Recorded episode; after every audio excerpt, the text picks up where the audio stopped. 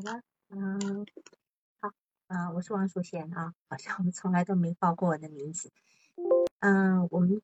王老师你很熟了嘛，啊，你就要知道我们的程序，那么就直接开始说你的案例，我们也就不太浪费时间。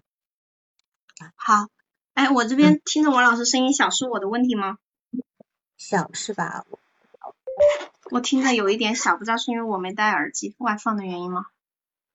嗯，其他人看看，可能我刚刚声音比较轻，比较轻，现在可以吗？现在可以吗？啊，现在还行。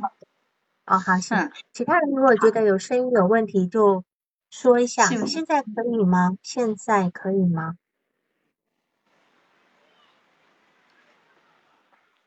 可以，好好，行，那我们就开始好了。嗯。好的，我这个来访呢是女，二十八岁，然后嗯应该是个二本，我我上次上面写错了，二本的一个双学位，文化和音乐专业，然后他毕业以后一直在北京做了有四年的嗯编剧的一个工作，从今年九月份开始在咨询期间开始到他的家乡河北做音乐的教师教师一个工作，然后嗯他来之所以来访的原因是因为。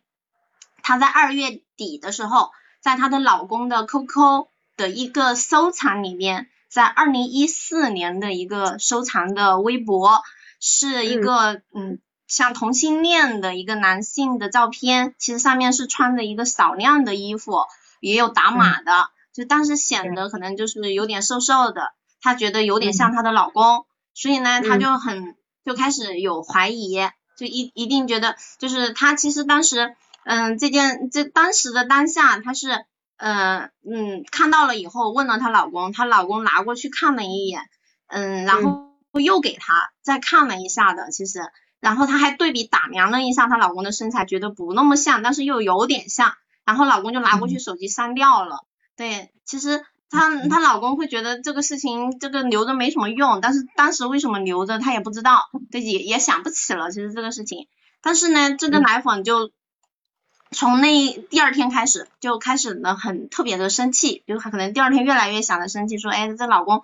以前到底是不是同性恋呢？嗯，那未来有没有可能变成同性恋呢？以前到底发生了些什么，他也不知道，那未来会发生什么，他也不确定，所以他就开始很在这件事情上过不去了，就是，嗯嗯，就是当时，所以。嗯，其实他来找我的第一次的时候，已经是到五月份，就五月份来的第一次咨询是五月十二号，对，当时是已经其实最最他最难过的时候，其实已经过去了。嗯，事后他给我表述的是，在第一周里边，其实他他的一个就是整体的，嗯，就就有精神就是要崩塌，就精神分裂的感觉，他觉得都要说胡话了，有发生过两次。然后呢，嗯，在嗯，第一个月里，他直接瘦了有十斤，嗯，然后有很强烈的躯体的一些症状，嗯，包括呕吐啊、头晕啊、发抖、出汗、呼吸困难、手和脚都不知道往哪儿放，头脑也不清楚的一种状态。对，当时呢也可能北北京疫情，他也没地方可去，也出不到门儿，所以就更在家里跟老公两个人，然后老公当时是不是很理解他的状态，就是。这什么事儿啊？都你还抢，就就是觉得你你怎么神神叨叨的？就这些事情有什么好纠结的？就最早的时候，老公是不理解的，对，所以当时他就就就成了这样的一种状态，就一直越演越烈。然后在这期间的话，后来是他不断的寻找家人的帮助，然后朋友啊，之前的一些同事啊，就还有自己的姐姐呀，这样的一些，就还是有，其实有在中间慢慢的好一些了，同时。嗯，在这个过程中，老公其实看到她越来越就是去不断的跑医院，他去安定医院，然后去开了一个帕罗西汀的药，然后也有看到他就是越来越好像不不对，就是确实是，所以老公还是有慢慢的接受一些，开始去理解他，所以他有一些好转，但是他来找我的时候，第一次的时候他会觉得说，哎，我我我就是还是没办法，就是完全变成以前的样子，就是头脑里总是会想这样的事情。嗯嗯，他嗯，比如说他最后会跟我说到，其实十二个小时白天的话，他会有十一个小时都在想这件事情，他觉得，嗯，对，然后他也觉得其实这样子有点冤，就是就是怎么就到对她老公不公平，就是其实她从理智层面知道老公不是这样的人。这个老公在她的很多的嗯私密文档里会收藏一些美女的图片，包括这个老公跟过去的女朋友的情况，他的这些性的取向，其实她还是很理智上知道的。所以她也觉得这样对老公是不公平的。嗯，这样子就是一直下去不是一个就。就是嗯白瞎了眼，他觉得就是这样子一直下去的话，如果我跟他这样闹的离婚了，其实也是白瞎了眼了这些年的感情。其实他是从来没有谈过恋爱的，以前呃唯一一个可能就是初高中那种喜欢的男孩子，最后都发现哎这个男孩子怎么这么傻这么笨，被别人骗了钱都不知道的那种。嗯，所以这是他的第一段恋爱，他恋爱了三年，结婚一年，而且他他说的是性生活方面很正常，但是这个具体的我没了解过他的性生活，说实在的，对，嗯，这是他来的原因。然后他的家庭成员的话，就是现在是老公，老公在北京工作，然后他的河北，他的老家里有爸爸妈妈，还有一个姐姐，姐姐在来访高中的时候出嫁了，在周边。嗯，他是通过网络的咨询平台自行选择的咨询师，第一次进行心理咨询，这是他。嗯，我对来访的第一印象的话，他就是比较瘦，比较就是呃也不算瘦，就有点黑，脸看不出瘦，我觉得我的感受是，对，就是黑黑的。然后，嗯，前面就最第一次咨询，前面都是低着头说话，不看咨询师的。嗯嗯，还还有一个场景就是。他刚来的时候是选的文字咨询，不是视频咨询。然后我告诉他说，嗯，你这样的就是他大概不是给我自述你描述了一段吗？我就说你这样的情况是。文字咨询可能说只能第一次给你建立一下关系，你觉得还可以，那我们后续后续的话还是要视频咨询的，而且不能就是短时间是可能肯定不会有很好的效果的。然后他说，嗯嗯，老师我我我有心理准备的，我这事情一直也在反复，我一下能想通不能想通，那我还是愿意视频咨询的。所以就是在我的这样的鼓励下，他还是第一次就选择了视频咨询，但是就第一次的时候就发现他不是很看咨询师，直到后半段才开始抬头看我。嗯，然后他整个的一个面部表情比较少，在我感受来是僵硬的，很冰冷的，就是也没有太多的笑容，可能嗯，然后他的在这一次吃这个就是很焦虑，因为老公这件事情很焦虑，吃帕罗西汀之前，他有吃了五六年的一个中成药，叫生嗯生松养心胶囊，为什么吃呢？是因为他在大学的时候有一个室友。嗯，因为因为他的那个就是他他去外边实习还是见习的时候，有一个嗯师妹一样的一个同学就跟他说，哎嗯我我可以住在你的寝室吗？你们的室友都同意，因为他不在寝室住嘛，然后他就同意了，他就也不是说同意了，对，就是反正那个那个同学就在他那儿住了，但是呢，他的其中有一个室友很有意见。很不舒服，然后呢，等他回来以后，那个室友就老是跟他找茬，然后摔盆子呀，或者是对他可能就是不是很友善，嗯，然后还特别喜欢什么呢？就喜欢站在他的床尾或者床头看着他，嗯，以及他去琴房啊、上学的路上啊，某个拐角出来吓他，所以他就在那个阶段就已经变得很心悸啊，各种躯体症状很明显，所以就去医生开了这个药。这个药其实你看，他大学已经毕业那么多年了，他试过很多次想要停，但是都停不了。每次一停，他一睡觉前就开始心悸了，就开始没办法了。但是这个药吃下去一分钟不到，他就好了。对他自己知道这个问题不是这个药的，就是自己的心理在作怪。他也知道，但是他无数次想停下都停不下，而且。到后续其实有知道，她她第一次给我表述的说，她的老公不想要孩子，想要两个人做丁克。但是事后其实最后后面慢慢的，她给我陈述下来不是这样的。其实她老公最早是想要孩子的，是她因为她在吃这些药，以及她觉得嗯，她她不是很想要孩子，所以她老公后来是是觉得她她妈不是。他妈不能帮他带孩子吗？他妈离家出走了，老公的妈妈，所以也尊重他的想法，说我们就不要孩子了，是这样的一种状态，就是为了这个药，其实他纠结过很长一段时间，就是对孩子呀，这个药停停不了啊，这样的一种状态，嗯，所以嗯嗯，到就是这个到今天这个咨询就是目前是进行了十七次，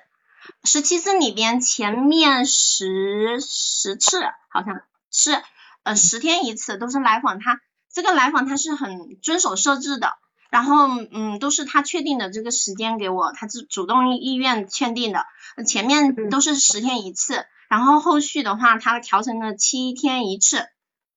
嗯，对，嗯嗯，我这个整体的嗯咨询里边这些重要的，我我我来再理一遍，嗯，好，你把他那个行为模式呀、性格，还有他的小时候的一些跟家里的一些事情，那些东西，嗯，好的，对他的。嗯，很多的行为模式，他的妈妈和姐姐都会说他从小性格很古怪，但是具体的怎么古怪呢？嗯，倒也没有说妈妈、爸爸的妈妈妈和姐姐眼里是怎么说的，但是他会跟我陈述一些，比如说他平时会一直想煤气有没有关，插座有没有拔，担心起火，然后出门是一定要把所有的插头拔掉再检查两遍的，电话一定要双数，走路要三个格子，然后要不就会觉得有不好的事情会发生。嗯，手边有纸会喜欢撕它捏它，然后直到成很最小最细碎。嗯，他自己是觉得是从初中开始就有这样的一些强迫的想法和行为的。嗯，走格子路是必须要隔一个格子走，如果走错了必须打自己的手。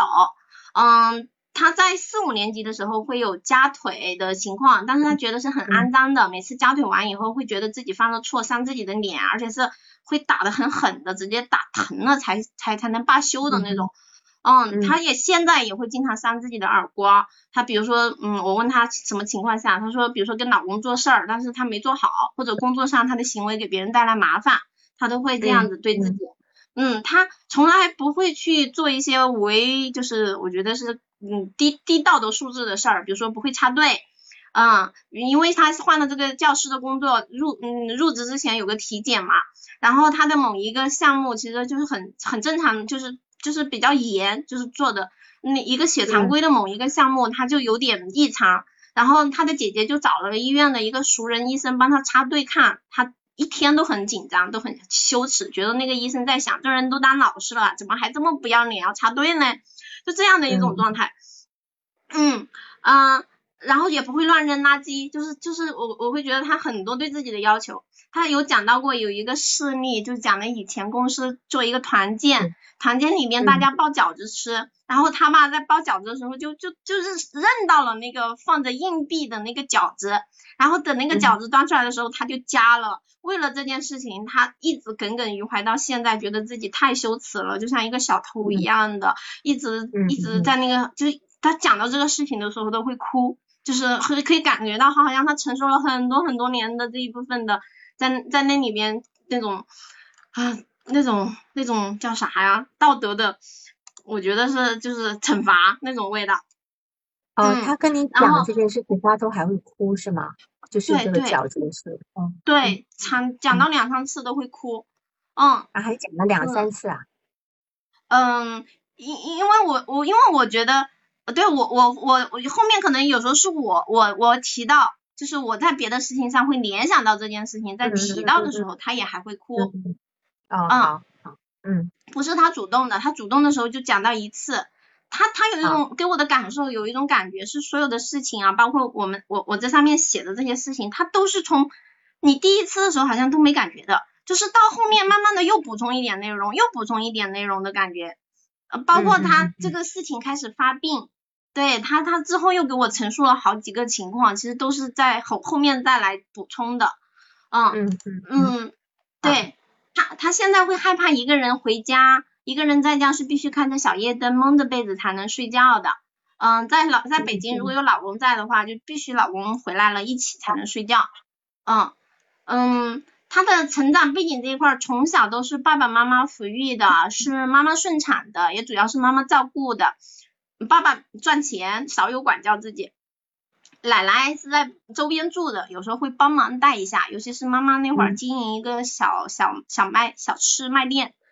嗯嗯嗯，对，那个四五岁，嗯，他主要是在幼儿园的学校吃啊玩啊，上学也跟发小玩，嗯，从四年级开始，他读了一个寄宿私立学校，两三周才回去一次。然后他说他们那边反正都是比较比较新这一部分，就是去学校做私立的这样的一个管教的。嗯嗯，学校管得很严，每天就是起床、早餐、吃饭、回寝室，就是很中规中矩、一成不变的，而且卡的特别死的，也比较严格的。嗯嗯，来访是那种特别听话的，就是不管是住校还是在家，就是好像都是很听话，因为在他的嘴巴里，他会觉得呃姐姐是特别不听话的。特别叛逆的，一点都不好。嗯，她小时候是这种感受。对，嗯嗯，他自己会说从自己从小比较独立。对，嗯，妈妈爸爸做小生意的那个小吃店是从两岁以后开始做的。他说的是，他的整个的嗯就比较偏偏文科，理科不好。然后嗯，所以他学的是艺术。对他学的是艺术生。但这个艺术生的话，他觉得也就是他整体还是不会学太花太多的钱，他他的就是主要是说读高三那一年花了两万多，其他的时候没有花太多家里的钱，还是一般寒暑假的时候补一下课。嗯，但是总的来说，其实爸爸妈妈都是比较支持他学习的，都没没有从来没有说过家庭贫寒不让他上学，但是他在他的心里就会觉得家里特别特别的贫困，嗯，都是读。都初三了，爸爸有一次去医院，就是那个脑脑溢血啊，去医院住住院，在食堂他吃过第一次排骨，他记忆很深刻。对，嗯，然后嗯，他也不会就是哦，嗯，去上学的时候没有学费，他的爸爸要去跟姑姑家借钱，他觉得特别的委屈，特别的难过，在被子里捂着哭，这是他描述的场景。嗯，然后嗯，他初中的时候。就是你在学校三周，嗯，有八十元的生活费，他还会存下来一部分，就是就是一个特别节俭的，嗯。嗯，对，嗯，她其实到现在她也不会用她老公，就是基本上不会老公用她老公一分钱，把跟她跟老公之间的所有的收入啊，就是都理得很清，但是她的那个房子其实是写着她一个人的名字。就是她老公都写的她一个人的名字，他们俩结婚前也写了一个结婚的协议书，就是写了如果某方出轨，另一方就她这老公就会净身出户的一种状态。嗯嗯嗯嗯嗯，对，嗯，虽然爸爸妈妈都很爱她，反正其实她她不觉得她有什么，嗯，爸爸妈妈对她的创伤，其实最早的时候她觉得特别好，她爸爸妈妈都很爱她，没有亏待过她，自己自己要的东西其实他们都会满足的。对，但是他自己又从来没有跟他们要过任何东西，嗯，但是他小时候会觉得内心并不幸福，很自卑，也不会跟朋友相处，相处的不愉快，因为他觉得他要让一件事情过去会很难，对他觉得是一些就是如果跟朋友发生一个呃小的争执啊小事儿，他就觉得很难过去自己，对，所以在小学初中他觉得没有什么好朋友，但其实他有一个有有发小的，对。你你因为就是他会觉得后来等等他大一点了，读高中了以后，大学以后，他会自己包容心才会强一点，也会去跟对方沟通啊，解释那么多，所以才会有一些好朋友了。嗯嗯，他但是他其实是有那么五六个发小是很信任、知根知底的，这在他的话里是这样的。但是嗯，其实他有呈现说在有一个嗯玩那个。那个叫什么？就是我们现在玩的很多的那个叫什么？嗯，沙本沙本本叫啥？狼人杀，狼人杀就嗯就剧狼人杀，就沙本剧，这个不叫狼人杀吧？剧本杀，剧本杀，剧本杀，剧本杀。但是他玩剧本杀里面，他是不会信任任何人的，就算他的发小不断的告诉他我跟你是一派的，我跟你是一起的，但是他也不会信任任何人，所以他每次剧本杀都输的特别惨。对，因为他一个人都不能信。嗯。对，这是他的一种描述。嗯，爸爸妈妈从小都会教育他说，尽量不要去麻烦别人。在小学三年级时候，他和两个发小想要一起转学到另外一个学校，但是另外两个发小因为有了关系进到了那个小学，但是他没有。于是妈妈带着他去找一个发小的家长，想要求他帮忙，对方表示没有办法的。嗯，当时他会感觉很难受，觉得低声下气的。对，然后他的爸爸妈妈很忙的情况下，会把他放在姑姑家。曾经有一个事情是说，姑姑把那个干拌面当做方便面煮给他吃了好多天，然后那个那个那个面煮出来就是什么味道都没有，一点味儿都没有。但是他不好意思跟那个姑姑说这是干拌面，是直接吃的，他就一直吃了好久。嗯，然后也也也有一次印象很深刻，他说，嗯，他嗯家人把他送到姑姑家的时候，他们桌子上有个香肠，他从来没吃过，他就一直好想吃，就是盯着他。但是姑姑说你吃饭没有？他说我吃过了。然后说给他吃香肠，他也不吃。然后姑姑家那个表姐就说了，你看你那样子，明明就是想吃。他觉得他的眼神都是鄙夷的在说他。嗯，他现在就觉得姑姑家那个姑姑的姑姑姑姑的那个表姐是看不上他的，是让他抬不起头的。很多时候我觉得，对，嗯。嗯，从小他也会担心，就很多很多的担心，嗯，比如说担心他妈，他妈在小学一二年级，大概六七岁的时候，妈妈有一次去外婆家十多天，把他放在姑姑家，然后有外面有一个流浪汉，精神病的流浪汉，可能他经常都很害怕的去看那个人，他说他担心那个人是他妈妈，对他担心那个流浪汉是他妈妈。然后他也经常会想，我的妈妈是不是出车祸了，有意外了，我们家发生了什么事儿了？对，嗯，他他也会提到，就其实他很小的时候，他妈经常身体不好嘛，经常晚上睡觉睡到半夜，嗯，他也会起来去看看妈妈有没有呼吸。但我说你为什么要这样子做嘞？其实他他也提到，其实是因为他妈妈很多次半夜都把他叫醒，他妈妈睡到半夜了，把他叫起来说，孩子。我我可能要死了，你我们家有多少钱啊？要干嘛呀？就是跟他交代后事儿，哦，想想都觉得好惊恐。对，然后因为他爸爸也不在家，所以他经常跟妈妈睡在一起，而且妈妈经常会叹气，他对此会非常的担心。嗯，在他八岁的时候，他外婆去世，妈妈有好几个月经常在他们那个村子里的一个羊肠小道上嚎哭大哭，然后他放学的回家路上，然后经常就有同学跟他说。你妈妈又在那里哭了，他老远就能听到那个声音，好瘆人，好瘆人在哭，他就觉得，嗯，然后他也拉不动妈妈回家，他就跑去回去找姑姑和姐姐什么的，把他的妈妈带回去。他到现在都会挺害怕他妈妈哭的，或者他妈妈有一点情绪，他都就是一直盯着我感受来，就是一直，嗯，他他在他的记忆里，他小时候的天是黑压压的，是没有阳光的，嗯，然后他跟他姐姐两个人就会很不一样。他他姐姐就会觉得，嗯，其实他们俩就是不亲近，其实从小就不亲近，直到现在大学都毕业了，可能两个人才会好好一些，有话很说，有一些情感交流。姐姐对这些他提到的小时候家里的事儿一点记忆都没有，完全不记得。嗯嗯嗯嗯，他会说姐姐的性格是像爸爸，不装事儿，不在意。然后姐姐现在也会跟男方说，你不要把妈妈的话当真，别当一回事儿。对，就这样的一种情形。他妈妈有在他这一次去开药，在医院吃这个帕罗西汀的时候，告诉他，告诉过来访说他曾经得过抑郁症，原因是在生来访之前，妈妈曾经有过怀孕二胎，但是因为计划生育罚钱，本来奶奶是同意生下来帮他还给这个计划生育的钱以及养养抚养孩子的钱，但是怀到五个月的时候，奶奶就不同意了，家里说跟奶奶借钱，奶奶也不行，后来妈妈一气之下就去引产做了手术，这个孩子就。就就没了，而且他说当时说的是妈妈说这个孩子还是他自己从医院里拿出来给人给处理掉的，然后后来爸爸嗯妈妈这半年多就抑郁了，回了自己娘家待了有一段时间以后才回去回到自己这个家，过了两三年有了来访，这是他这一次以后才知道的事情。嗯，他总的来说来访觉得是依赖妈妈的，他觉得自己跟妈妈很像，爱多想，感情丰富，对小事特别敏感，情绪化，容易受外界影响，在意别人说的做的。妈妈的这部分在意是说，比如说小吃店有顾客说那个不好吃不干净，妈妈就会很崩溃，很哭闹，不断的回家跟来访哭，嚎就是嚎啕大哭。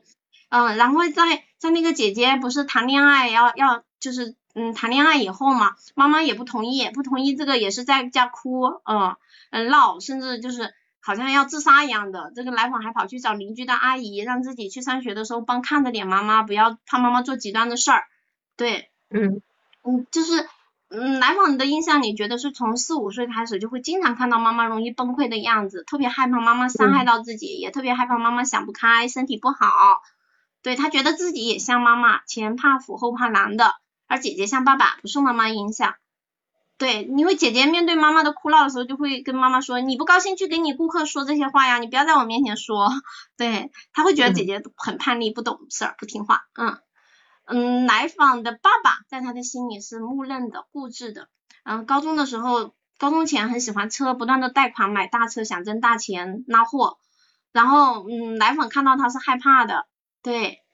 但是在嗯爸爸高那个初三生病的时候，爸爸就变了一个人，变得爱说爱笑，温和开玩笑了。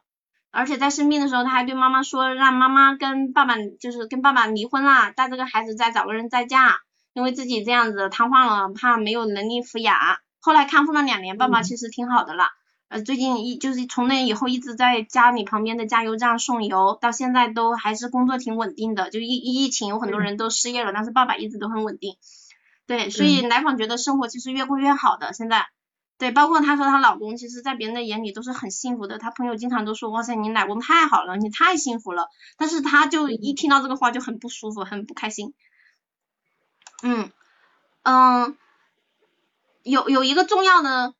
嗯，重要的事儿是，就是初三的时候，那个她的爷爷没了，没了以后呢，就是他们家有个说法是要守孝一百天才能出远门，但是当时妈妈就是家里没钱嘛，就可能急着出去挣钱，去给别人家当保姆，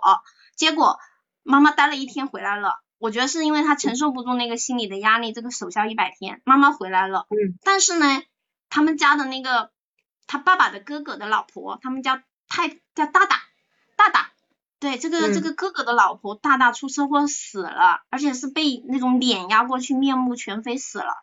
他们那个大大的这个女儿啊，就指着他妈妈的脸骂他妈妈，是他因为出远门没有守孝道，才让这个事情发生的。对，是妈妈让他死的，觉得。然后就就这个事情，嗯，那当时那个妈妈子宫肌瘤，去医院做手术，可能术后以后就是身体比较虚弱。妈妈直接就就像鬼上身一样，就直接面目就是变成了那个大大的样子，在那里说话，就是整个的行为，然后就是说我的头不见了，我的眼睛不见了，奶粉一个人在照顾他，因为他的爸爸不在家，他的姐姐也也当时在生孩子坐月子，哦不是爸爸是生病了，当时就是那个初三那个脑脑脑溢血那个事儿可能是，所以他一个人，他当时被吓得特别的就已经也也被吓傻了，就是那种感觉。嗯，但是这个事情他从来没跟任何人讲过，对，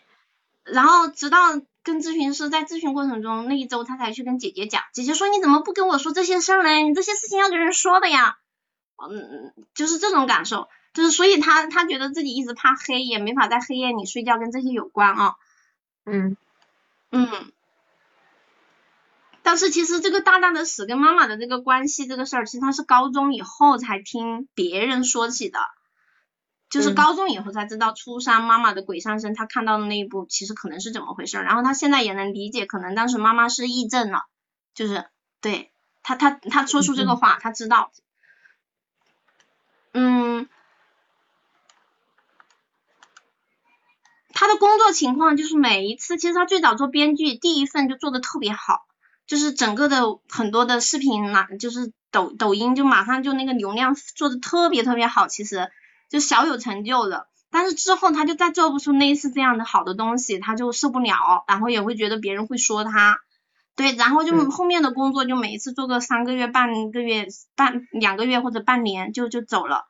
嗯，然后最近那份工作就是上一份工作离职，是因为写一个广告写了二十多次，对方都不满意。然后他就就就直接在一个会议上就就说不干了，就直接发脾气就说不干了。但是老板其实留了他多次，他也说就不干。然后当时领导还说了一句话，就说，哎，那你要想去干嘛呀？有没有别的打算？他说他要回去搞考编制当老师。然后这个女领导就说，你这种性格，你的婚姻以后两地分居是不会幸福的。对，然后他也想起曾经可能第一份还是第二份工作的时候，老板工作的领导也跟他说过，说你这种人是不会幸福的。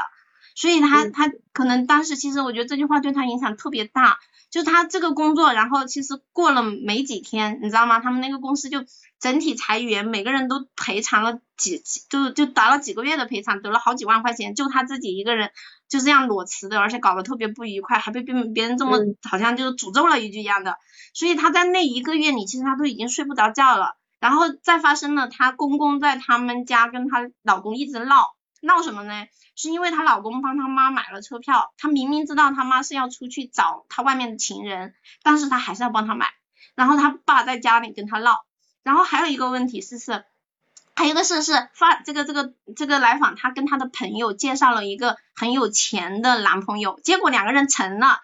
这个同朋友嘞，这个发小就一下实行实实现了阶级的这个翻身，他很不觉得公，就觉得很不公平，我干嘛要干这个事儿啊？但他是很想不开。但是老公这件事情发生以后，其实有蛮多的好处。第一，他的药一下戒掉了；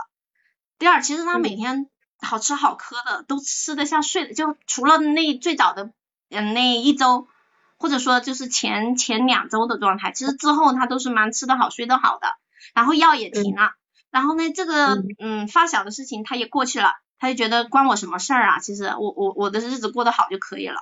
对。然后呢，老公对她特别好，其实来咨询的整个期间，老公对她超级好，就是就是随时都嗯对她很体贴的那种，嗯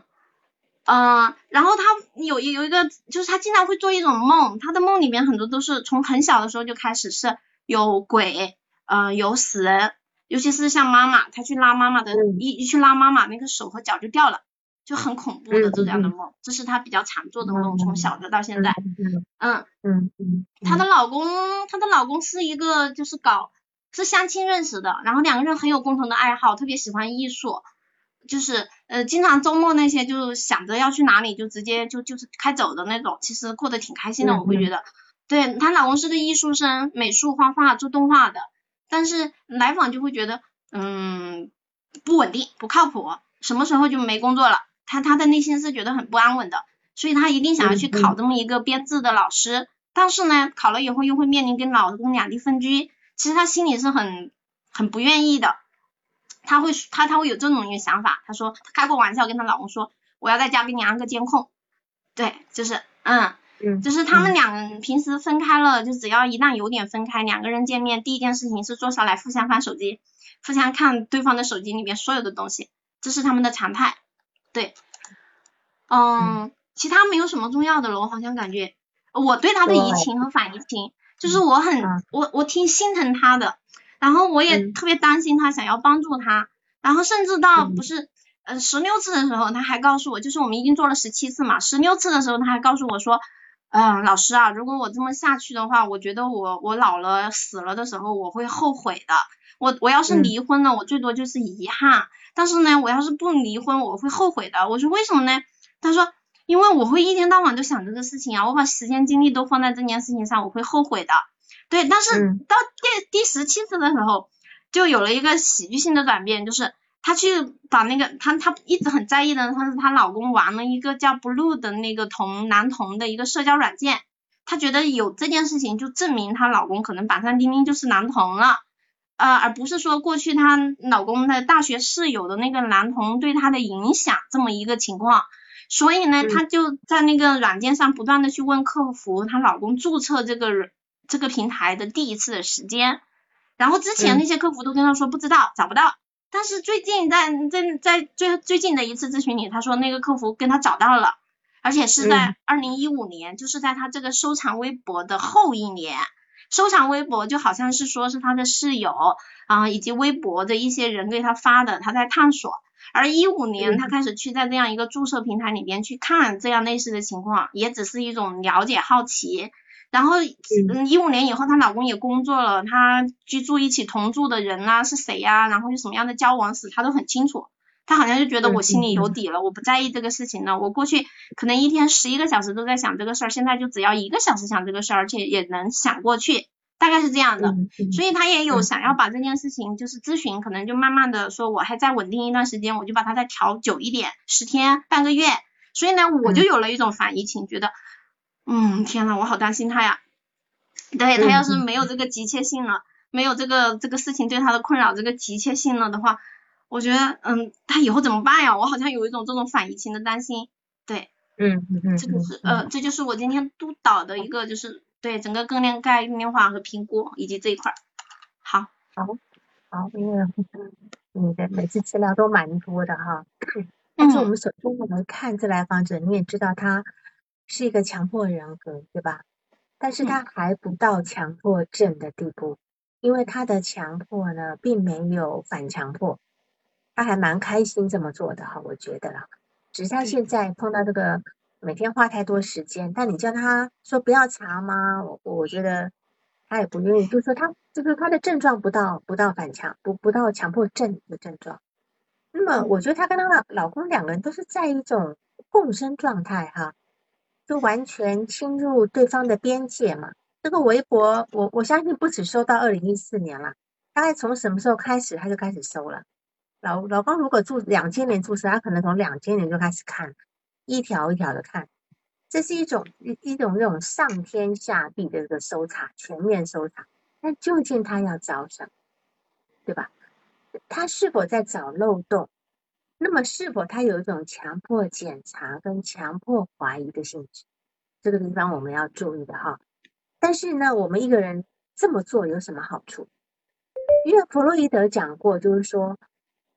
本我是享乐享乐原则嘛，哈，老爷子都说了，本我是享不享乐原则。那么我这边也非常同意，但是呢，我我会帮他再衍生一下，怎么衍生呢？就是说，他他的这个强迫怀疑呢，虽然让他自己痛不欲生，但是他一定有原因，甚至可以说这个原因可以达到一种呃很满足的感觉，只是我们要去把这个原因找出来，那等于到现在我们就得去破这个案了，对吧？哈。那当然，因为因为这个他这个强迫人格呢，有有那种生物遗传，但也有很多那种就是呃环境造环境造成的。那么弗洛伊德他们就是精神分析师认为是刚预期发展的一个问题。好，是那我这边先不展开，等待会再有空再展开，因为呃资料非常的多哈。那当然在这个地方呢，嗯，就是说呃。它是属于内射型的强迫啊，因为我们之前读过那个抑郁抑郁人格，抑郁人格分成内射型跟依赖型。其实强迫呢也有分内射跟依赖。强迫型的依赖，呃，强内射型的强迫呢，他其实是非常关注自己内在的品品德的，好，然后他常常呢就是呃非常的严严以律己。他们会成为工作狂、洁身自好的，还有信守承诺的人，所以他本身就是这样的一个人。他这他简直是超我强到不行了那种，我就基本上也没听过说说光是到医院拜托看个病，这个全大陆的人不都看病要要要拜托的嘛，对吧？这是一个很正常的事情，所以他也他也非常的呃吹毛求疵，吹毛求疵，而且他说他崇尚独立，他工作是不依赖他人的哈。那么我觉得呢，他说他崇尚独立呢，其实是一种非常优雅的说法。正确的说法应该是他不敢依赖他人，他不信任任何他人，因为他最初的重要课题是如此的不靠谱，就没有办法依赖。刚才有人在问，就说呃，就是那个见识借势是吧？就是好奇他的姐姐跟他的不同，而且他姐姐是跟怎么跟父母相处的。那这个地方其实就有一种，呃，就是呃，就是性格遗传的部分，就是同样我们你看他的父母就说是个不靠谱的父母，尤其是他的妈妈，一个不靠谱的母亲呢，对于孩子来讲呢，孩子有两种反应，比如说他们这个孩子每天要要干嘛的时候，然后这个母亲总是不靠谱，第一个孩子就像他姐姐。几次不靠谱之后呢，他就想算了，我也不要指望你了哈，以后我都不指望你了，我靠我自己了。他姐姐就走这条路，但是他呢，就一直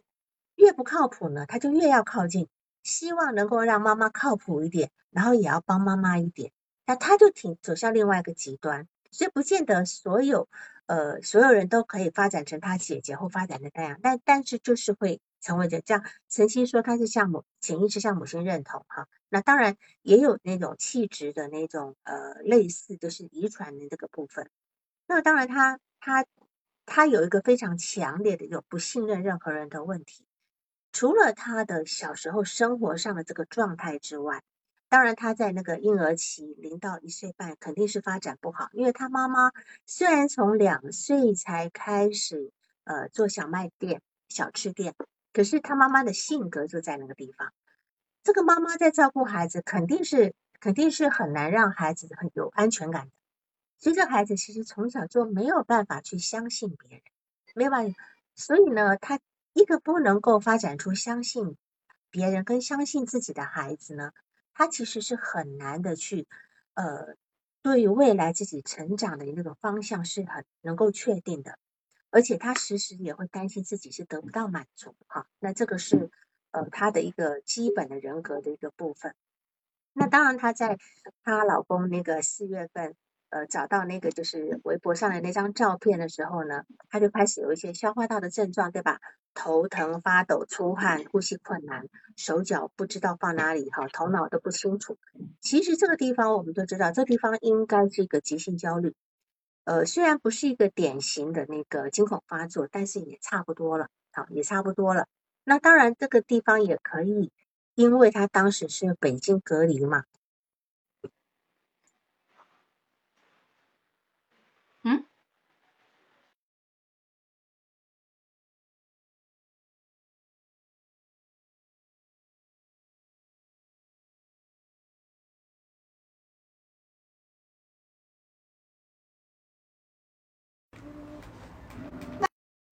了了，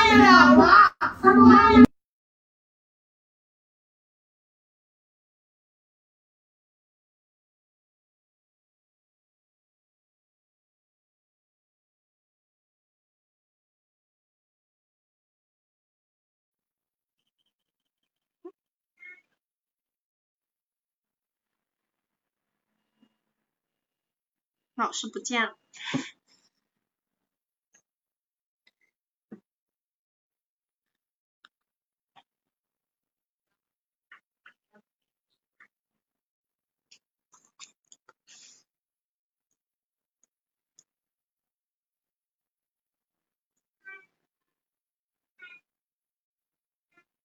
咨询目标就是想要放下有一件事儿。啊，真是的，就是说刚才讲到 讲到哪个地方，就是说，呃，他这个母亲呢，从两岁开始，他开始虽然开始开小卖店、小吃店，可是我觉得呢，这个来访者可能一刚刚出生的时候，妈妈的性格就让他没有办法安全。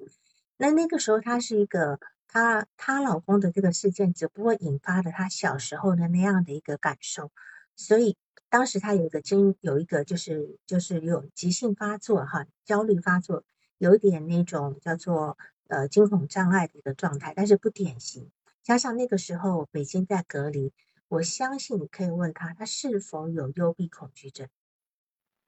他他搭飞机搭火车的地方是搭搭飞机搭火车时候是不是会害怕？那当然这个地方我们要去去注意到的这个部分。然后他小时候就很多很多的那一个呃强迫的行为，譬如说检查煤气、检查插座，然后呢还有各种各种数字的那个那种技术的呃，就是呃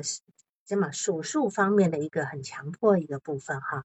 然后这个地方呢是从初中开始，但是事实上来讲，呃。他那时候初中，因为初中我讲了所有的那些神经症性的部分呢，通常都是从初中开始。可是我相信他那些走路啊、干嘛的、数数那些，应该是从小就开始，更早就开始这个部分。而且呢，他会去打自己的脸，打到痛为止。他对自己是非常残酷的哈，就是说他那些强迫行为，虽然说没有达到一个强迫症的标准，反倒是有点适应。这种适应怎么说呢？他化解了内心的罪恶感，对吧？他是如此的罪孽深重，那么时时就拿着一个虎头铡，哈，如同包青天的那个超我一样，哈，跟跟包青天一样的那个超我，虎视眈眈的呢，要对自己下重手。那么他惩罚过后，就是他每次打完自己之后啊，打自己的耳光干嘛的？我相信他一定是心满意足。我不知道你有没有跟他讨论过这一点，因为他内心那个罪恶感呢？又消去了一大一大部分，就像那些受虐过后的人，他也许会在心底会升升起一丝满意的那个微笑哈。那么，因为从小的惩罚呢是如影随形的，即使他现在的日子过得再安稳，他还是继继续追求那样的一个惩罚，因为惩罚让他安心，而且惩罚的后果是让所有最坏的情况都显现出来了。而且他自己也付出代价，所以至少可以安心一段时间。刚才有人问他，默默问他说：“他的罪恶感从哪里来？他为什么要去自我惩罚？”那么这个地方我们就看哈，譬如说他的母亲的那样一个状态，一个母亲如此的不靠谱的情况之下，或者没有办法照顾他的情况之下，在这个来孩子小时候，其实往往会觉得是自己不好，是我不好，才导致家里这么多不开心。而且刚才有人讲到了哈，晨曦认为说他跟母亲认同，对吧？其实母亲她也也是一个那种非常非常自卑、歇斯底里的这么一个状态的一个人。他跟母亲确实很像，而且两岁以后，他妈妈开始做生意，小吃生意是很忙的，对吧？是做全天的，但他爸爸没有做，就他妈妈一个人忙。妈妈的情绪呢又不稳定，稍微呢被顾客批评呢，他妈妈就崩溃。一崩溃就跟他说，你看他姐姐不不接的，他姐姐会说你去跟顾客讲呀，但他就会想过来，想过来想要去安慰他妈妈。哎，你要知道，两岁的孩子，这是我们讲刚预期的时候，刚预期的孩子有什么性格？特别讨人嫌，特别讨。两岁的孩子，两三岁的孩子是那种猫嫌狗也嫌的那种调皮捣蛋的时候，对吧？但是在这个时候呢？他却被迫的收起了逆逆反的发展需要，啊，他没办法逆反了哈。但是人生第一个逆反，对吧？他成为一个谨小慎微、害怕出事的孩子，因为家里已经有一个人比他问题更多了，所以对于他来讲，他这个是这个情况对他来讲是一个剥夺，理解吗？剥夺他应该要发展的需求被剥夺掉了。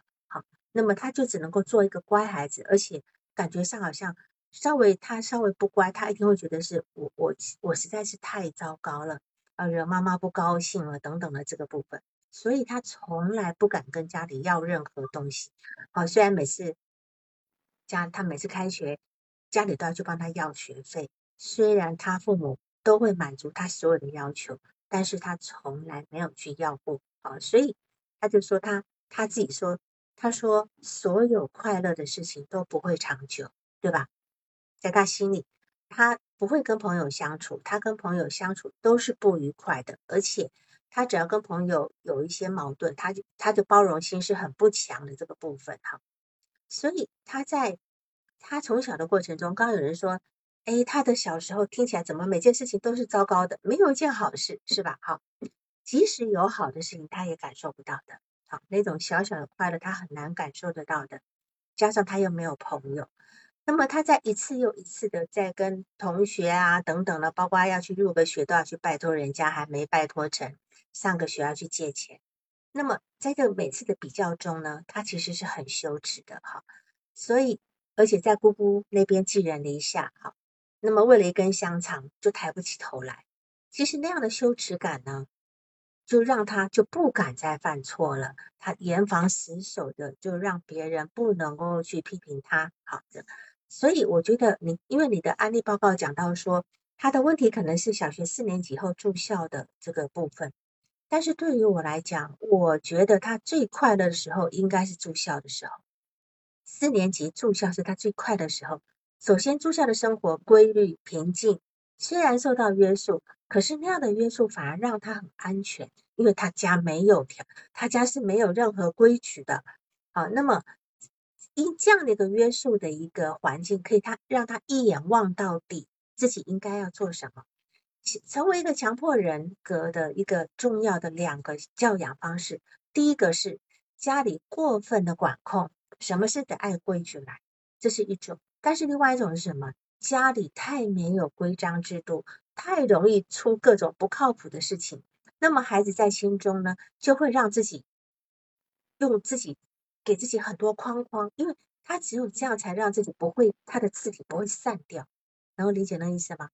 家里越乱的人，家里越越越那种就是完全没章法的人，他可能也会形成一个强迫人格。家里太过分管控人，也会形成就是反而过犹不及的祸，所以他是。我小时候总活在一种恐慌当中，他总是担心出事哈。那么两岁开始就很不安稳啊，其实不止两岁，从出生就不安稳，只是他两岁可能开始有感觉了，前面还更小哈。妈妈容易崩溃，他甚至连连呃姐姐要嫁人的时候，他妈也崩溃，呃，所以他去上学的时候，呃，因为他四年级开始住校嘛，都还得拜托他的邻居来帮忙看他妈妈，生怕他妈妈呃出事情，甚至妈妈还晚上都还去看他妈妈有没有在呼吸，呃，妈妈还会跟他把半夜把他叫起来交代后事。你说这这样的一个母亲，你说我我我觉得实在是让一个孩子简直是变成一个刚刚刚刚有人提到哈，就是呃就是就是呃代替的大人哈，歪思雨说他代替的大人对吧？代替的大人，那其实他呢就成为一个亲职化的孩子，一个亲职化的孩子呢，就是跟父母的角色对调了，好，孩子充当照顾者的角色。那么，孩子童年应该是要被照顾的，可是他这时候如果承担了一个同父母的角色的时候呢，他就只能够去一生中都要为这样的角色去背负非常多的压力。所以他的生活，他的成长经验中呢，他不仅要灭火救援，还要防范未然，还要考虑到可能发生的一切。哈，所以加上那次的居家隔离，再加上老公这个事件呢，他才会。触发了他那种呃事情，尤其是在隔离期间，一个隔离就是你不能出去了，不能出去了，这地方一定触发了他想要逃走却不能够逃走的那样的一个阻碍啊，这样的动弹不得，我觉得是他最大的恐惧，所以你要跟他讨好，因为他可能有很多恐惧他自己不知道的哈，尤其是不受控的恐惧，可能是他最明显的一部分。还有你刚刚提到他的性，他说他的性是正常的，你也去跟，你可以去跟他讨论他的性生活。我觉得他的性生活估计也是非常的刻板，也是非常刻板，一定会有这个部分啊。也，他我相信他的生活一定是呃循规蹈矩、拘泥形式啊啊，章程次序都要按照这个部分啊。生活细节可能有非常多的程序化跟仪式化。这个是你要去跟他呃讨论的，所以他他就会容易把容易用呃把冲突理智化，他去想想各式各样，甚至有强烈的自制自制心理跟自控行为。当然有一句话叫做要叫叫做叫做只有自律才能自由，但是他的自律过分了，过分了以后他就完全到了不自由的状态，好这样子。然后呃再来就是说。他有两个工作的领导都告诉他，你这样子会不幸福的啊。领导说的是你这种较真的性格，这样子会不幸福。但是呢，几乎就成为了一个一个叫做暗示，一个箴言，对吧？哈，他现在努力的在婚姻里面去寻找不幸福的事情，寻找老公的微博，查两个人一坐下来交换手机开始查，这这这个是一个很奇奇葩的一个状态，哈。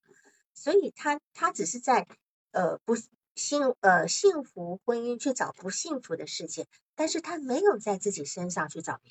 他没有哈。那么强迫人格的问题在于控制跟反控制。那他希望掌控一切，这是一个很美好的愿望，希望一切都能够平安幸福，但是往往适得其反，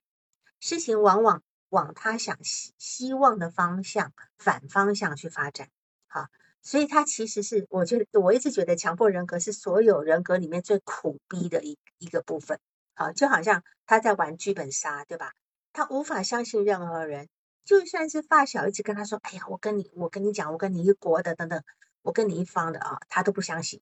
己导致他自己就是输的最惨的那一个。好，就是他要自食这个这样的一个后果。这样，那么我们我们要来看哈，就是说。你有没有讨论过他有没有什么兴趣爱好呢？有吗？嗯嗯，他挺喜欢看那些，其实因为他做编剧嘛，其实他蛮喜欢涉猎各种节目的，这种综艺啊，各种福利文化呀，各种乱七八糟的东西，其实他都蛮爱看的。好，腐女哈，你讲到腐女文化，这个很好笑哈。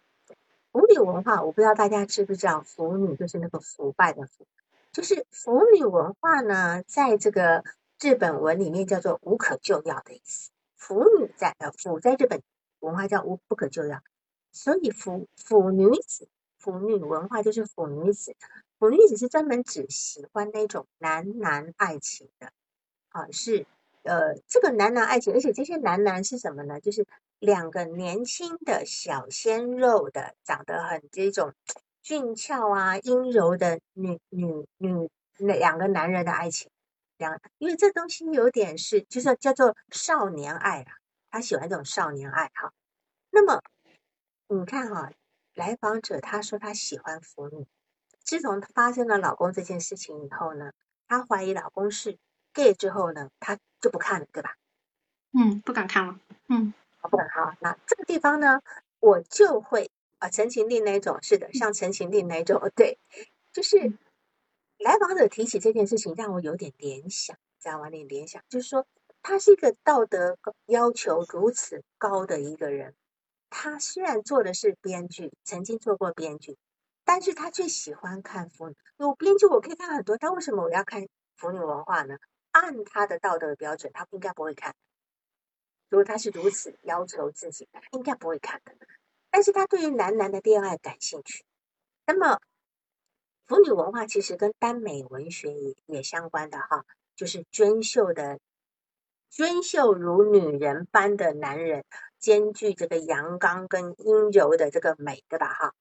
那么我我记得之前好像我也介绍过一个片子叫《魂断威尼斯》，《魂断威尼斯》里面的男主角就号称世界第一美男子，就是属于这种腐女文化里面要求的这种那种男孩子，就是那种青春期再再再大大一点点的，可能二十岁、十七八岁的，就非常的阴柔，非非常的美，对吧？那么，那么她看见老公 gay 的照片的时候，她心里有什么幻想呢？她是不是她老公就是那个男男恋爱的那样的人呢？是她自己一直有兴趣的对象呢？那么这里是否也激起她的一点点的感觉？是否激起了她一点羞耻感？是否有一种窥探的行为被揭发的羞耻？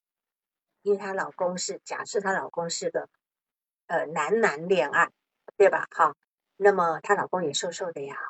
然后呢，她自己才发觉，哦，糟糕了，我好像被发现了，对吧？好，所以她要，她现在必须极极力的去证明，老公不是 BL，BL 就是 boy love，对吧？好，boy love 就是只有证明老公他不是男男的这种这个这个这个部分，才能够还自己清白。能理解吗？为什么这件事情对他来讲有这么大的冲击？她一定要想方设法的证明老公不是，因为这件事情跟她在看腐女，跟他在看腐女的这个事情是有相关的，因为直指他的那个就是道德败坏的地方，这是他可能他自己在意识层面都没有感觉到，为什么对这个事情这么的这么的，所以我们要知道。他来讲，他的这种强迫的部分，所有的冲突都跟道德相关。他所有，我们有很多呃冲突呢，哈，就强迫人格的冲突，很多就是跟呃生命安危相关，有一部分是跟道德相关，它是很明显的跟道德相关的这个部分。好，这个是我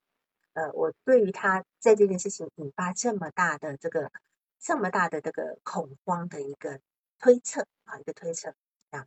然后我们再来看他的这个呃，我们再来看他的那个他的那个就是他的那个成长的那个故事啊，这个这个人其实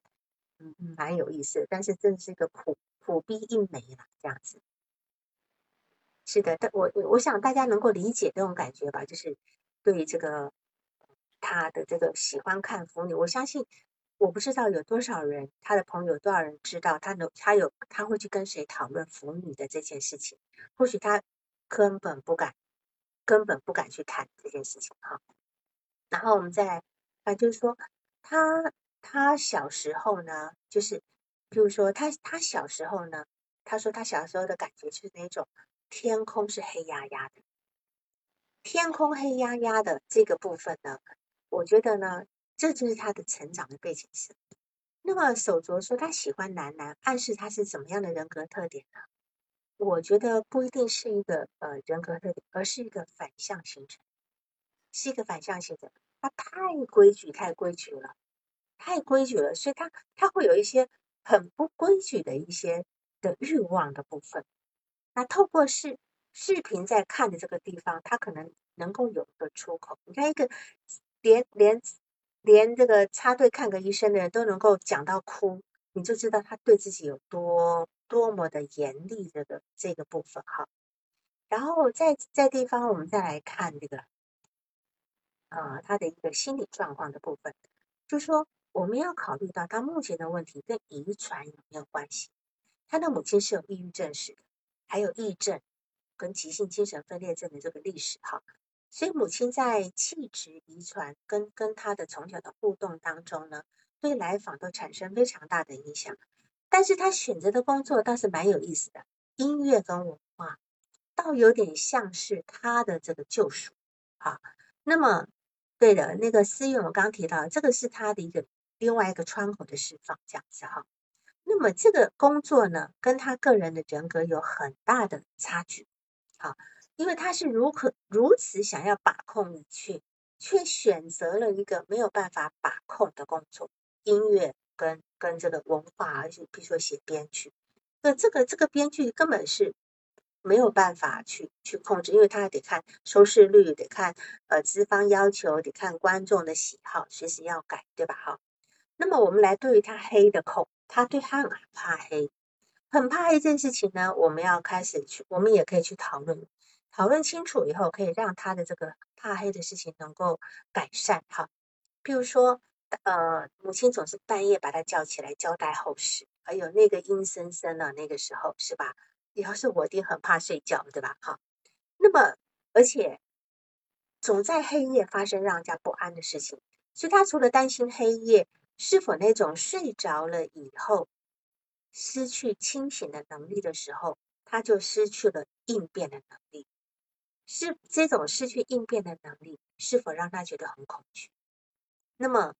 我想我在想，一个走到哪都能够睡着的人，应该是很安全，但他肯定很难。我相信他，他肯定很难在外面睡得着。他肯定一定要很、很、很定、很定期的、定点的等等的这个部分哈。然后呢，他的工作情况就是说，他每次的工作离开呢，最多一年。之后都是半年、三个月，他像愤青一样的离开。他说像愤青一样离开，我觉得这个词是他自己说的，是吗？对，对他自己很有意思。对他的工他的工作状态绝对会是这个样子。如果他今天做的工作是一份财财财会工作，哈，可能会相对安稳，有有可能做做做到退休。但是编剧的工作必须符合资方期待，对吧？哈。然后用愤青来形容他的离职状况，就知道他他是一个多么无法妥协的人。他没有办法妥协，因为呢，他没有办法，他没有妥协的能力。他不是不妥协，他没有妥协的能力。他一旦妥协，就什么都没有。能理解吗？我们每个人都有弹性啊，这里啊，我我改一下呀，我可以呀，但他没有，他没有妥协的能力啊。因为他他就是一旦我不能把控这个，我就全盘都没有了哈。那么我觉得爆发老公这个事情呢，跟这些说法，跟我们现在这个说法其实是相关的。其实他会谨记那些不好的评价，比如说老板说他你会不幸福的，怎样讲？有两个老板都说了，然后呢，他被暗示了，他等着等着噩梦成真，对吧？其实，在老公这件事情之前，他已经为了。领导说的这两句话呢，就是呃忧心忡忡了。那么老公这件事情只是落实了这个说法，好，他现在抓到这件事情了，你知道吗？找到一件事情，搞不好心里还挺开心。哦，原来我不幸福的地方在这一件事情上，能理解吧？他至少就安心了。我我只要解决这件事情，我就幸福了。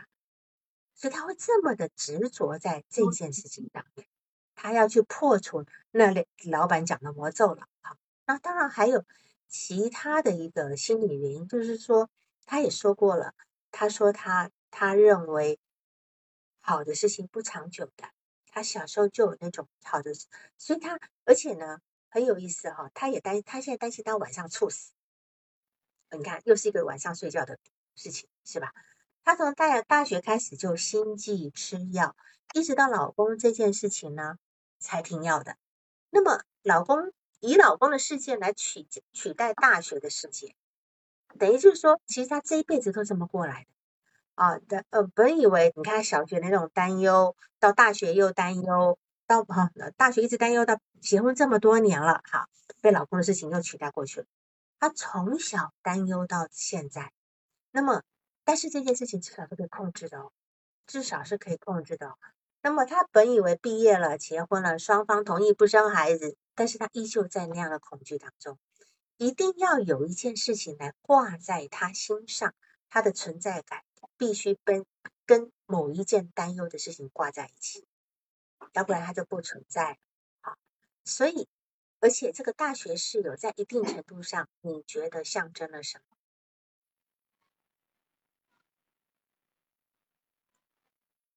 你这么一说，跟他妈挺像的，象征了什么？对呀，象征了他妈，对吧？一个令人恐惧又担忧的母亲，是吧？嗯。即使他自己已经离家上大学了，但是呢，他就把他母亲一直带在身边，啊，把儿时的氛围带在身边，战战兢兢的。他明明知道我也不用去在意那个同学的举动，但是他不能克制，深入骨髓的恐惧呢，已经成为他生命的印记了。对吧？哈，即使呢，其他是即使没有这位室友，我估计会有其他的类似的事件，成为他担忧的事情。所以你看他的担忧，从小到现在有停过吗？没有停过，反倒是现在这件事情担忧看起来是最轻的。所以这个室友呢，只是继承了母亲的位置。好，这个来访者有没有觉得没有价值感跟不配得感？应该是有的，他不配得幸福，所以他死死咬住自己不幸福。至少这个现在此时的不幸福是让他能够安心的，是让他能够稳稳的、妥妥的待在这个位置上，就没有更糟糕的。你知道，我们一个人哈，就是我们人类的行为呢，都有重复的倾向。就说一个人呢，拥有安全跟被接受的童年呢，那他的重复模式是不明显的。我们重复的早年那种安全跟被被接受的模式嘛，对吧？好，因为我们这种模式是很符合现实利益的，好，而且会触发新的一种积极的行为。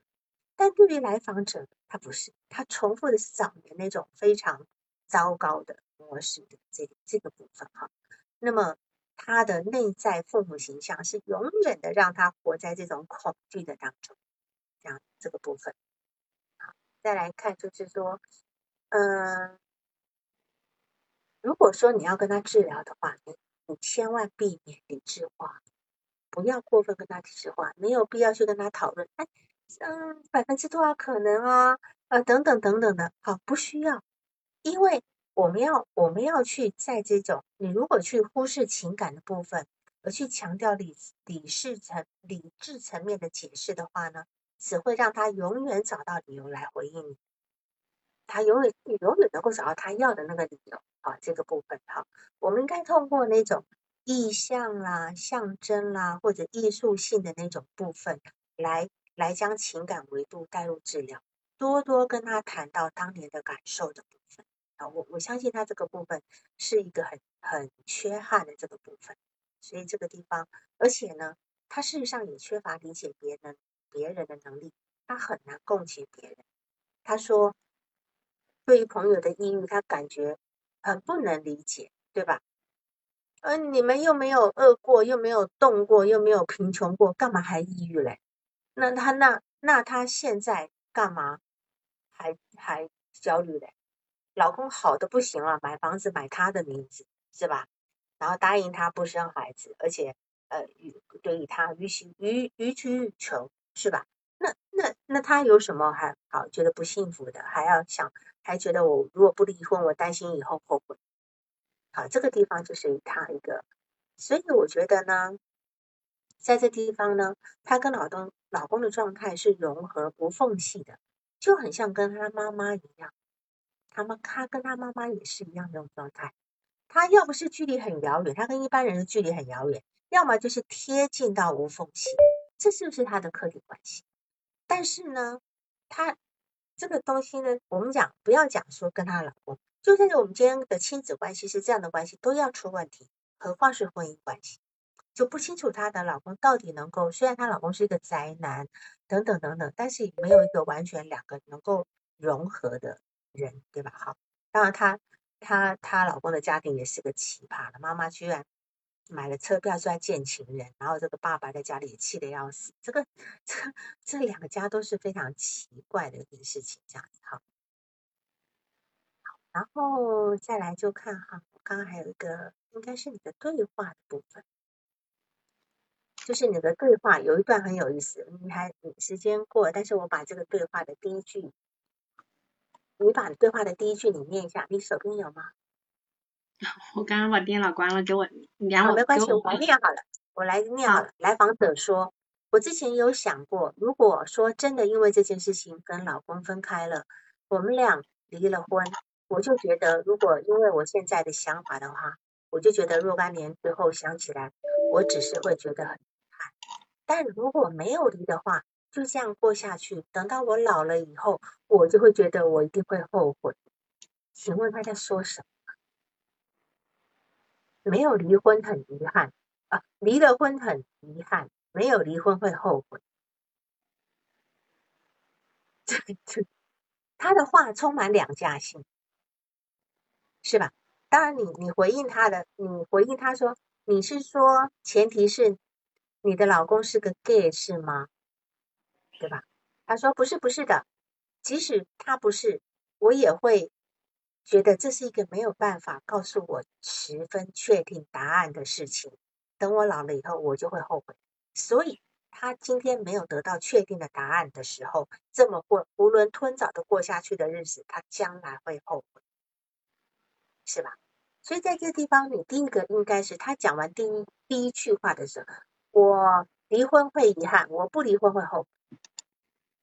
在这地方，我们应该要去去呈现他的矛盾，对吧？好，你就问他，你要尽量的在这地方去呈现他，就是说，你现在离婚，你现在离婚以后，你就你现在离婚，你以后会遗憾，但没有离，你会后悔，这中间有什么差别吗？这中间有什么差别吗？应该是在这个地方，好。然后呢？然后他，你应该跟他讲说，所以你在意的是老公没有办法给你一个确定的说法，因为不能确定答案，所以不离婚会让你后悔。那这个确定的答案存在吗？是吧？好，这个地方是不准，他也知道不存在，他也知道不存在。但是，那么当然我会跟他讲说，我会把这个前面前面的这个过程，我说你其实一直很习惯。处在一个不存不不确定的一个存在状态，你好，你应该去享受这个不确定，你去享受这个不确定感，你试试看，你只要能够跟这个不确定的感共存的话，我相信这个世界上没有任何事情能够再让你担忧。我们要把一棒把它打到底，因为没有确定的这件事情，这样子。好，那当然，当然，你看他大学那个事情不也过了吗？而且他，而且他就说，他现在甚至不能够确定他离婚之后是否能够能够呃过得好，他也不确定，啊，他也不确定这个部分。所以在这里呢，嗯，怎么说呢？这种人呢，就是很可怜，非常可怜，可是又让别人无能为力，而且让你非常的担心他，他的工作。他不要做这个文化工作的原因，是因为他不希望自己的工作成果被别人来评价，不希望让他的东西被别人审来审去，对他的东西不满意，是吧？所以我就说，你看，这么一个强迫人格人去找一个文化工作，按理来讲是可以修通他的那个不确定的，但是他现在不做了，他去当老师。我跟你讲，当老师他更惨，他更惨。现在的孩子没那么好教，而且他教的是音乐，又不是主科，对吧？然后那些家长可难搞了，所以我觉得他会碰到更多的不确定跟无法掌控的事情。所以在这地方，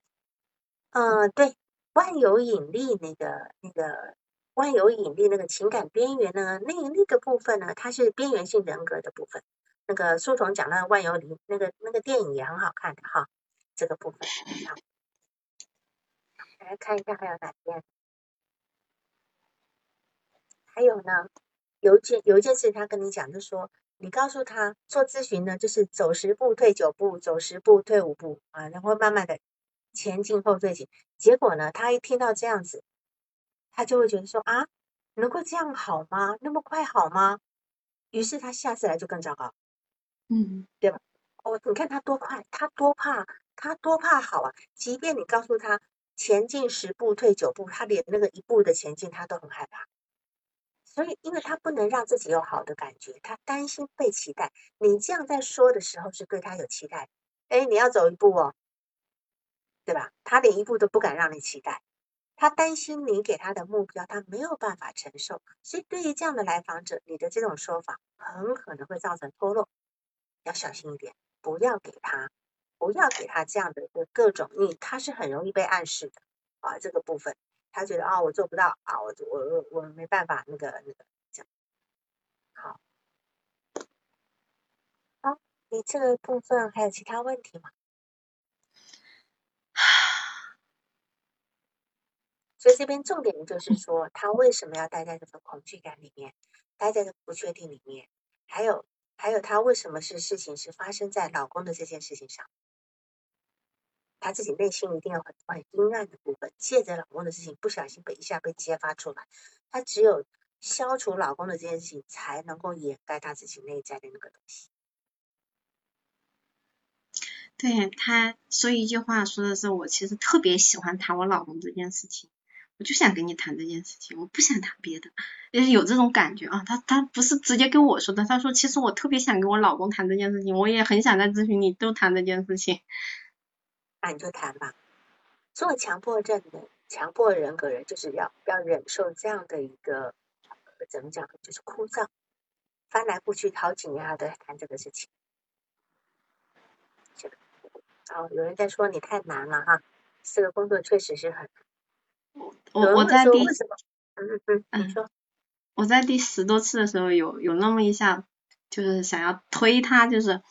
你你你就得下个决心，信不信任他？然后呢，你要把你自己的重心拉到你自己身上，然后隔了好几天身上了呀，他已经在自己身上了，他在跟自己玩。我就我的意思就不不在老公这件事情上嘛。啊，你不错了，他借他老公的事情在跟自己玩呢。嗯嗯嗯。借吧，对，然后，但是我的我的感觉就是，哎，过过两天就又找出一个事儿来，就是 就是就像你说的，他必然要找个事儿来，嗯，必然有事情，因为当年的那份恐惧跟担心，他其实是没办法放掉，他没有办法放掉。他如果现在借这个事情来表达他的恐惧的，哦，对了，刚才还有个梦，他说他常常梦以前的梦，就梦见拉他妈妈的手，一拉他妈妈的手。他妈妈就断掉，嗯，所以你就知道这个母亲是如此的没办法让人家依赖。我们孩子总是要拉着母亲的手往前走，一拉妈妈的手就断，多么形象的一个一个一个画面！就他的梦里已经这么明显的，这么明显的一个形象。你看我拉的手，那只剩下一只手在我手里，他妈妈呢，是吧？就其实很可怕的一个一个一个内在的状态，这样子啊，当然有人讲甜心果果说跟妈妈连不上，这个连不上的创伤太太严重了。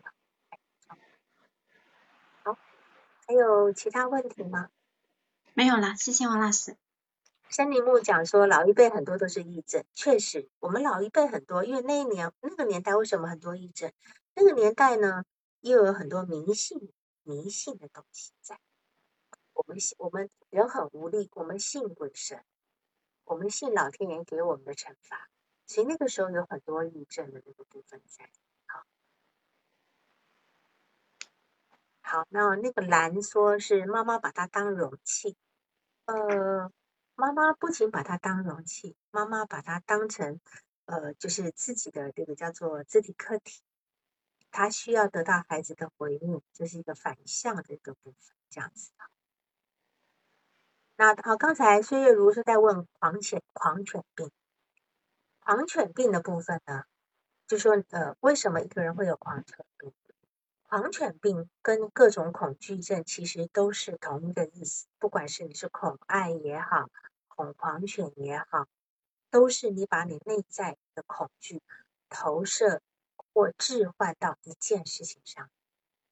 为什么我们会恐慌犬跟恐恐艾滋病？因为这两个东西是不治，没办法治的。现在我们不恐不恐癌症，因为癌症还有治疗的希望。但是恐狂犬跟恐恐这个艾滋病，所谓恐狂犬跟恐艾滋又有点不太一样。恐狂犬是得到这个病就发疯，失心疯了。一个人上次我也问过大家，恐就是发疯可怕还是死亡可怕？很多人都说发疯可怕，因为你不知道自己是谁了。那么你你很担心自己失去自己，所以你会把你的恐惧呢投射到一件事情上。那么恐艾滋病的人是为什么恐艾？为什么会选择艾滋病？这种跟羞耻有很大的关系。因为一个人他生了任何病，都能够得到其他人的安慰跟同情，唯独只有艾滋病。唯独只有艾滋病，人家不仅不同情你，还会离你而去，你会成为一个绝对孤独跟被，呃，就是被被被嫌弃，这样理解吧？好，所以这两种状况都是内心的一种很深沉的恐惧，投射到外界，然后用一个东西来替代，就是具象化，用个东西来去，要不然你茫茫然的不知道你在恐惧什么东西，是很很难受。你至少恐惧一件事情，就像这个来访者，他现在目前他把他的恐惧担忧放在老公这件事情上，是同一个道理。所以刚才岁月如说在问狂犬病的事情，其实跟这个是有一点点雷同，只不过你那个是就是比较恐恐怖症，恐怖症恐怖症有恐怖症的呃的的机制，然后强迫人格有强迫人格的机制，这样子，嗯。嗯，思远说，呃，思雨说，来访者能够积极心理治疗吗？积极心理治疗其实是以能够让他暂时好受，他内在的那种不确定跟没无边无际的没有地方靠岸的东西的那个感受，我们要帮他处理，对吧？至少现在老师是能够让他稳定的，不像他那个妈不靠谱。对吧？好恐惧蛇也是一样的，同样的，所有的恐惧症都是我刚刚讲的那种道理，就是你你是内在的东西，内在的东，内在的一种深，我们要去把这深层的恐惧的原因找出来，就像我刚才找他的原因一样，是吧？好，然后它投射到外在的一件事情上。当然，如果讲蛇的话呢，如果讲蛇的话呢，当然还有个意象，就是说是否跟他的那种。道德焦虑是有关的，因为蛇在意象中，它代表有可能是男性的生殖器官，代表的是一种不伦的性行为等等的，这样好吧？好，那我们今天就这样好吗？好，太晚了，好，拜拜，各位，拜拜，拜拜。